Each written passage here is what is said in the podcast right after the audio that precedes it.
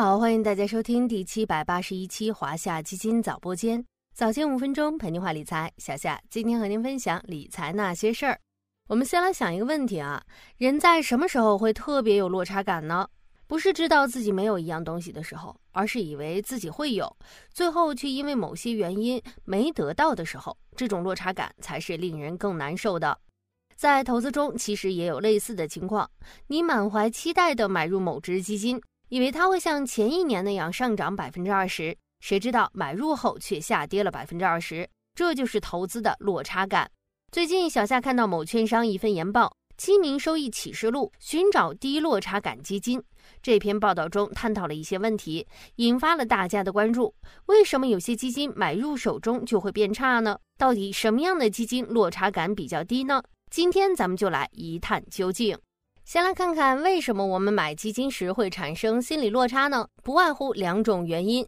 第一种原因是基金赚钱，但你没赚钱，也就是基金收益不错，但基民收益却很低。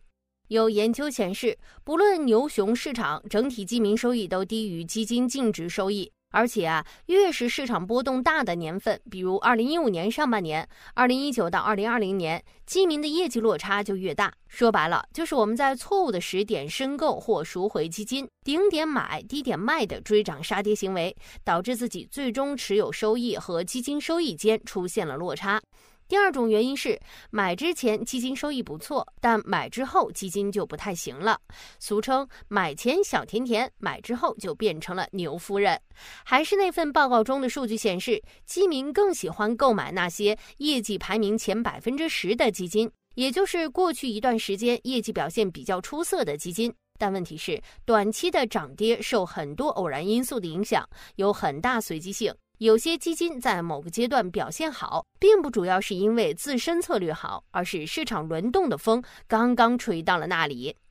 比如，当市场风格偏向蓝筹时，价值型基金的表现普遍好于成长型，但这并不意味着所有价值型基金的质地都很好。反过来，也并非所有的浮亏都是策略不佳导致的。如果选到了那种因为风格刚好契合市场而一时表现出色的基金，收益持续往往比较差，一旦市场轮动的风又吹走了，很快就会落后市场。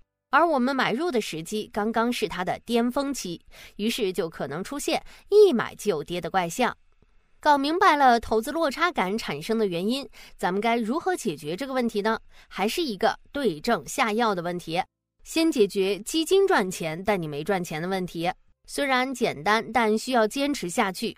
还是那句老生常谈的，要长期持有，放弃追涨杀跌，把持有时间放长。只要你不轻举妄动，基金收益自然也就基本等同于你的持有收益了。再来看基金一买就跌，相比上一个问题要更复杂一些，涉及的主要是基金挑选，要尽量去寻找那些低落差感的基金。究竟哪些基金能够满足低落差感这个标准呢？下面这四个维度供大家参考。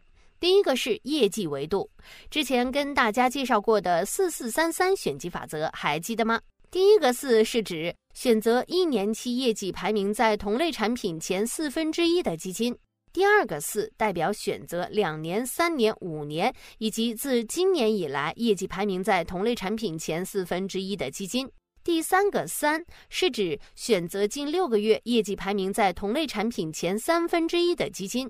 第四个三代表选择近三个月业绩排名在同类型产品前三分之一的基金。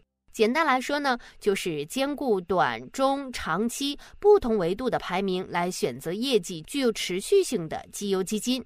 第二个呢是风格维度，重点关注那些细水长流的均衡型基金。还是那句话哈，市场风格变化很快，某个风格不会一直保持领先。当某个风格已经涨了很多的时候，风险也会很大。为了避免买在顶点，大家可以关注那些均衡型布局的基金，在风格和行业上持仓比较均衡。这样做的好处是呢，无论市场的风吹哪边，都能尽可能去控制风险回撤，争取持续收益。第三个呢是基金经理维度，尽量去选择那些基金经理比较稳定、同一基金经理管理时间比较长的基金。不同的基金经理有不同投资风格、不同投资策略。如果一只基金频繁更换基金经理，那么在风格和策略上就无法延续，很可能就会出现风格漂移、策略频繁改变的情况。第四个呢是流动性维度，可以看看那些带有持有期的基金。持有期基金主要有两大优势：一是防止好动型投资者因市场波动影响而中途赎回，通过持有期锁定份额，管住双手。引导长期投资，提升投资体验。二呢是有利于基金规模稳定，便于基金经理的策略执行，提高资金的使用效率。希望大家能在低落差感中寻到值得长期持有的好基金。好了，今天的华夏基金早播间到这里就要结束了，感谢您的收听，我们下期再见。